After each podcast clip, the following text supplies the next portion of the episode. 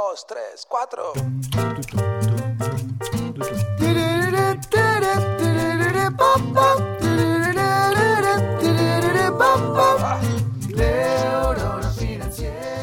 El mundo está dominado por grandes corporaciones, empresas enormes que se rigen por ciertas reglas. ¿Podemos nosotros desde las pymes, desde las pequeñas empresas, desde los profesionales independientes, tomar las mejores prácticas de esas corporaciones y aplicarlas a nuestras empresas para tener éxito? Yo creo que sí, y sobre eso vamos a estar hablando en este episodio. Mi nombre es Rodrigo Álvarez y esto es el podcast de Neurona Financiera.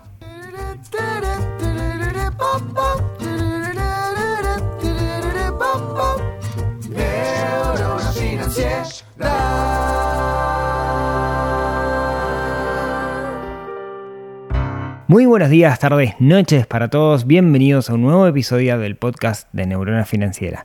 Mi nombre es Rodrigo Álvarez y como cada semana venimos a charlar de un tema que nos ayuda a despertar esa neurona que tenemos un poco dormida y que nos ayuda a ver el dinero como herramienta.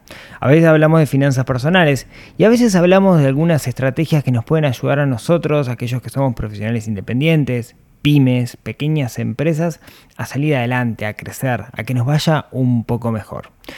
Hoy quiero contarles algo relacionado a mi experiencia. Si no lo saben, yo estuve 22 años trabajando en un ambiente corporativo, trabajé en una multinacional, de esa multinacional me tocaba formar empresas que estaban en el exterior en su mayoría, que también eran empresas grandes o multinacionales. Entonces lo que me terminó pasando fue que aprendí, ya sea por instrucción, por capacitación, por, por cursos y por la práctica, cómo funciona y qué es lo que diferencia a las grandes empresas de las empresas chicas. Y ustedes dirán, ah, presupuesto, tamaño, etcétera. Sí, puede ser, son cosas distintas. Pero creo que también la pyme, la empresa pequeña, el solopreneur, ¿no? el emprendedor, tiene algo que esas grandes corporaciones no tienen. Si ese algo es la capacidad de reacción, ¿no? ese algo es la rapidez que podemos tener a la hora de tomar decisiones. Si nosotros juntamos esa capacidad, esa agilidad, esa capacidad de reacción y la mezclamos con las mejores prácticas que usan las corporaciones, creo que el resultado puede ser explosivo y puede hacer que nuestras empresas crezcan y mucho. Entonces hoy lo que quiero contarles es alguna de las enseñanzas que me he llevado que he aprendido en todos estos años y que aplico en las empresas en las cuales de una u otra forma estoy relacionado y creo que de alguna manera funciona. Son cosas que creo que funcionan y ojalá ustedes puedan llevarse de acá algo que puedan aplicar a sus propias compañías, a sus propias empresas, a sus propios emprendimientos y esto les ayude a crecer. Algo a tener en cuenta es que las grandes empresas, las corporaciones, tienden a crecer hasta un punto donde no crecen más o tienden a decrecer. Y eso en parte se da porque las empresas terminan armando una suerte de, madeja, de telaraña, de nudo eh, corporativo en el cual de una u otra forma hay conflictos de intereses entre las partes y hay burocracia. El gran problema que tienen las corporaciones es que tienden a crecer hasta el punto que se vuelven tan burocráticas que eso las hace decrecer o las hace vivir o sobrevivir, digamos, por inercia, pero en realidad dejan de crecer y dejan de innovar. Ahí es donde venimos nosotros con las pymes, ¿no? Si las grandes corporaciones son los dinosaurios, lentos, ¿no? Pero con mucha fuerza y que tienen mucha inercia. Y somos, somos la pyme pequeña. Creo que podemos tomar alguna de esas cosas, alguna de esas grandes eh, enseñanzas que tienen para nosotros las corporaciones, pero sin caer en sus vicios. Creo que ahí está la clave. La clave está en no caer en los vicios que tienen las grandes corporaciones y aplicar, sí, las mejores prácticas que están utilizando el día de hoy, que capaz que las vemos un poco lejos por el tamaño que tenemos, pero vamos a dividirlas ahora y vamos a ver algunas de estas lecciones. Una de las cosas que caracteriza a las grandes corporaciones, a las empresas grandes, es que tienen plata. Y como tienen plata, pueden hacer cosas como especializarse y tener un departamento, un área para cada cosa que quieren hacer. Y así tenemos el departamento de marketing, así tenemos el departamento de ventas, así tenemos el departamento de postventa, así tenemos el departamento de finanzas. Y por cada área de la empresa usualmente termina habiendo un departamento con muchas personas, muchos subdepartamentos, hasta que llega un punto que ni siquiera sabe qué es lo que hace cada una de las personas. ¿Podemos hacer eso nosotros en nuestra pyme? No somos capaz que solo nosotros que estamos para todo y tenemos que hacer todo. Claro, tiene sentido. Si yo tengo una persona que vive, piensa solo en marketing, La realidad es que va a ser mucho mejor que eh, si alguien está haciendo todo todo el tiempo. Entonces la especialización en ese sentido me permite de una u otra forma hacer mejor las cosas. Pero perfecto. Yo no puedo, no puedo tener en mi empresa un área para cada, un departamento para cada cosa que quiero hacer. ¿Cómo lo soluciono? Bueno, quizás una idea sea crear departamentos fictos. ¿Y a qué me refiero con eso? Lo que quiero decir es, imaginemos que soy yo solo con mi empresa, con mi empresa, no sé, Neurona Financiera o el Club del Inversor, alguna de las empresas que yo represento o alguna de las tantas que hay. ¿Qué es lo que hago entonces? Como no voy a tener una persona dedicada para cada tema, lo que sí puedo hacer y lo más parecido que puedo hacer es, en la medida de lo posible, definir bloques de tiempo semanales para cada uno de esos departamentos. Y así yo podría decir, los lunes de mañana me dedico cuatro horas, dos horas, me dedico exclusivamente a tareas de marketing. Y voy a hacer gestión de redes sociales, voy a crear contenido, dejar el contenido publicado, etcétera, etcétera. Depende cuál sea el, área, digamos, o el departamento que yo quiero cubrir, la idea es definirme un bloque de tiempo a la semana para que yo me ponga el sombrero de ese departamento y dedicarme exclusivamente a eso.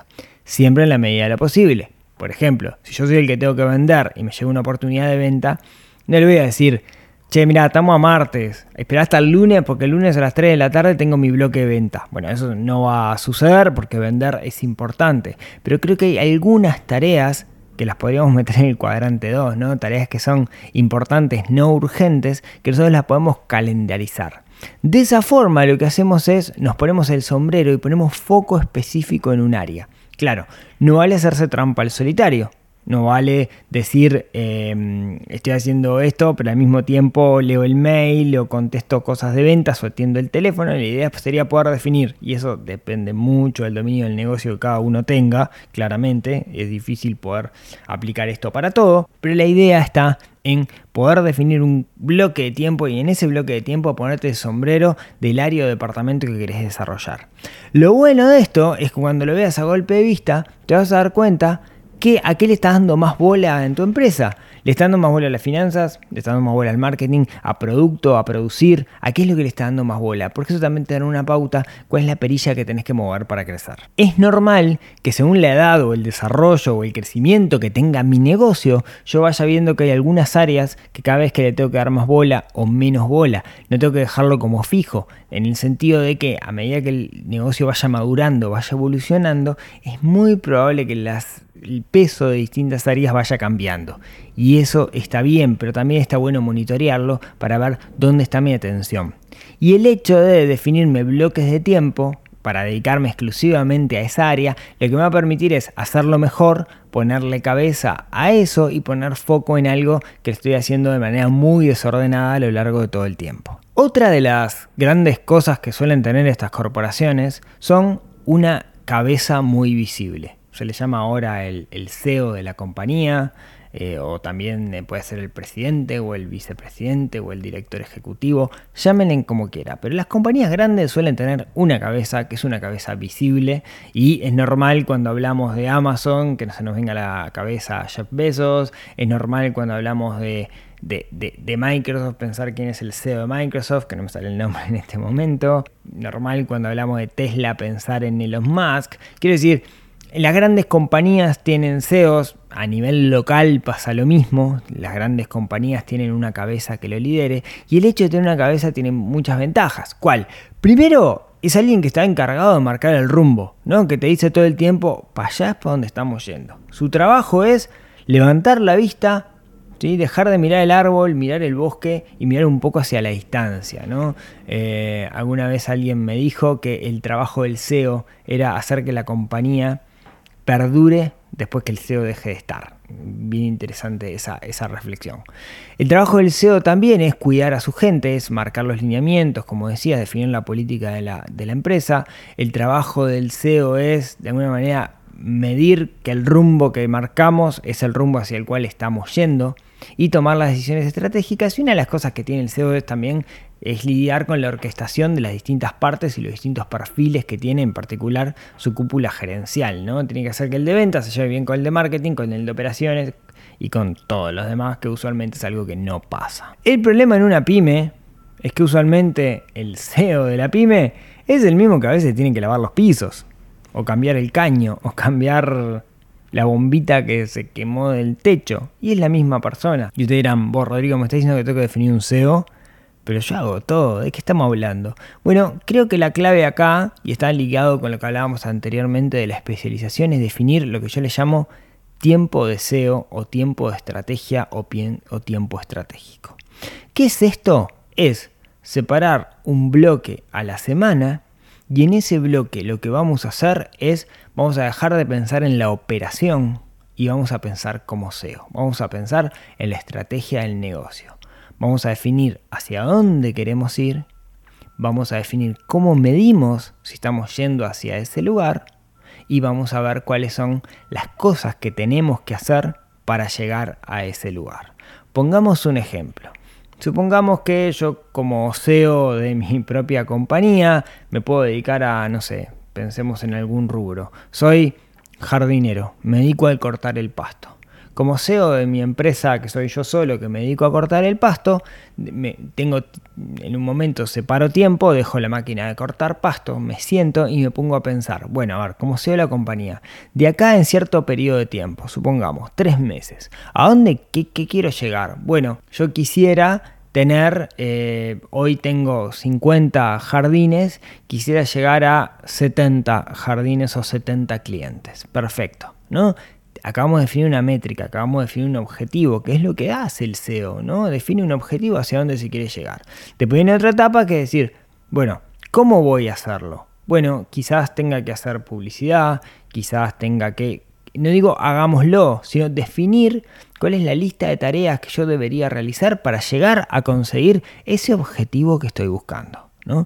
De nuevo, todo cosas que sean medibles, ya sea cosas para hacer que puedo decir lo hice o no lo hice, o cosas que están relacionadas con algún resultado. Cuando yo tengo tiempo de SEO, lo que hago es definir esa estrategia, definir qué es lo que tengo que hacer y definir las métricas con las cuales los voy a medir. En particular, mi recomendación para, para las empresas chicas es usar una metodología que ya exista. Yo la, metodología a la cual soy adepto es OKRs, eh, pero existen muchas otras, no tiene por qué ser esa, y usar alguna herramienta, la que yo suelo utilizar y comparto con todo el mundo, inclusive la usamos en el PFP, es eh, Asana, que es una herramienta gratuita, que tiene una versión gratuita que es súper funcional, que nos sirve como para hacer esa, esa planificación. De esa forma, si quieren algún día pídeme, hacemos algo específico de, de Asana, un taller o algo, porque está brutal lo que se puede hacer. De esa forma, lo que nosotros buscamos es tener en un sistema cuáles son las definiciones estratégicas que tenemos que seguir y cuáles son los pasos que yo tengo que seguir para llegar ahí y un criterio de medición que me va a decir si llegué o no llegué. Y con un golpe de vista yo puedo hacerlo. De hecho, tengo un episodio específico del podcast de esto, pero una de las cosas que yo hablo es que todos deberíamos para nuestro negocio y para nuestra vida personal también, pero en particular para nuestro negocio, tener un tablero de control con esos indicadores clave, con esas cosas que tenemos que medir que van a ser importantes para nosotros y que nos van a acompañar hacia ese objetivo que definimos en ese tiempo de SEO. Una recomendación es muy difícil cuando somos un solopreneur, o sea, cuando estamos solo, como Adán en el Día de la Madre, hacer estas cosas. Entonces, algo bueno es buscar un accountability partner. Un accountability partner es un compañero para rendirle cuentas. Es alguien con lo quien nos juntamos de forma periódica y en el cual nosotros nos comprometemos a hacer ciertas tareas. Yo en mi caso particular me junto todos los viernes con, con, con Nico, otro Nico no Nico del club, y yo le tengo que rendir cuentas de todas las cosas que tenía que hacer. De esa forma, eh, Nico, de alguna manera, con Nico yo me asumo compromisos, no, los compromisos no son solo conmigo, sino también con él, y le tengo que rendir cuentas de las cosas que hago. Y eso nos ayuda muchísimo, nos ayuda a no hacernos trampa al solitario, básicamente. Otra de las cosas que hacen las grandes corporaciones es tener distintos modelos. Hay unas que tienen un modelo donde necesitan a alguien y lo contratan y lo hacen empleado, pero en su mayoría apelan a un modelo, si se quiere, más flexible, que es el modelo de la tercerización. ¿A qué me refiero con esto? Yo necesito alguien que haga tal cosa y subcontrato o, contrato servicios. Cuando estamos arrancando es difícil tercerizar porque no tenemos plata para contratar servicios que de repente podemos hacerlo nosotros más o menos medio pelo. Pero llega un momento en, la etapa del negocio donde yo sí debería pensarlo. Pensemos que no podemos pretender, esto creo que lo dice Mariano siempre, no, Mariano pero no emprendo, no podemos pretender tener un sueldo de gerente si hacemos tareas de cadete.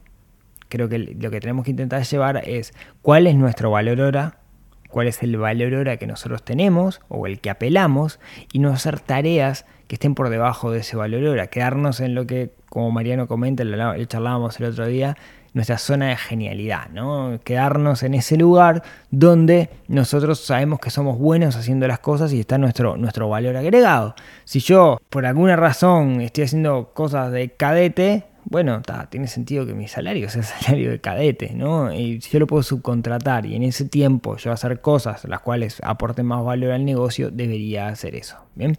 Ahora, un consejo, y esto tómenlo, déjenlo, para mí es muy personal, cuando tercerizamos cosas, está bueno entender un poquito de esa tarea. A mí me gusta meterme un poco en el barro y cuando tercerizo algo, al menos tener un conocimiento básico para poder charlar mejor y en particular para poder indicar las cosas que hay que hacer de una mejor manera. ¿sí? Entonces, tampoco es tercerizar todo y olvidarnos, sino que tengamos una noción base de aquello que estamos tercerizando. ¿sí? Esa es mi posición personal, sé que muchos no están de acuerdo, pero a mí me gusta entender, cuando pido algo, me gusta entender un poquito de ese algo, también para poder comprobar que me están vendiendo lo que vale, realmente vale. Otra cosa que, a mí me llamó mucho la atención cuando lo descubrí, y es que los grandes líderes de compañías tienden a reunirse con otros grandes líderes de compañía, o mejor dicho, líderes de grandes compañías, porque no tienen por qué ser grandes, tienden a juntarse entre ellos. Y me sorprendió una vez cuando me contaban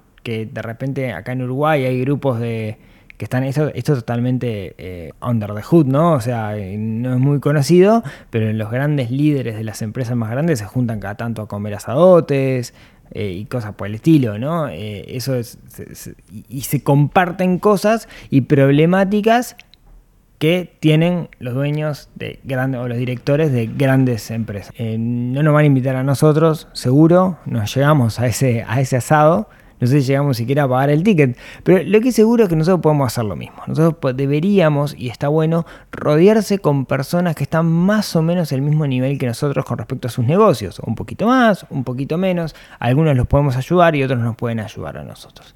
¿Cómo hacerlo? Bueno, ahí depende un poco del mundo en el cual nosotros nos, nos movamos. No necesariamente tienen que ser estas reuniones de mastermind oficializadas una vez cada dos semanas, etc. Está bueno, pero no necesariamente es eso. A veces es juntarse con gente que está en un, en un, camino similar y compartir ideas. Nosotros, por ejemplo, yo lo estaba mencionando a Mariano el otro día, con Mariano grabamos un podcast, el podcast fue como una hora y tuvimos tres horas charlando y dos horas que estaban fuera del aire fue, che, ¿cómo haces esto? Ah, yo lo hago así, vos cómo haces esto otro. Y eso está genial. Y me pasa lo mismo con, con Rodri Ferreri, me pasa lo mismo con, con Mati o con Santi o con Lu de Super Hábitos. Cada vez que tenemos instancias de charlar, nos terminamos colgados de cómo haces esto y, y, yo he aprendido mucho de ellos y quiero creer que ellos han aprendido, aunque sea un poquito de alguna cosa que yo les haya podido transmitir. Y eso está buenazo juntarse con gente como uno. Entonces, creo que está bueno buscar personas que están en el mismo camino y tener estas instancias de charlar de negocios para aprender el uno del otro. Un ejemplo ahí, si quieren un grupo de, de, mastermind similares, de la gente de AGE, ¿no? En AGE, la Asociación de Jóvenes Empresarios, eh, se juntan justamente para charlar y casi todos son dueños de empresas y andan más o menos en la misma edad y está bueno y encontrás un punto de encuentro y de networking que está súper interesante. Las grandes corporaciones tienen un crecimiento muy grande, muy pronunciado, después se suelen estancar y después suelen tener una etapa de declive donde no innovan. Lo que pierden es la capacidad de reacción.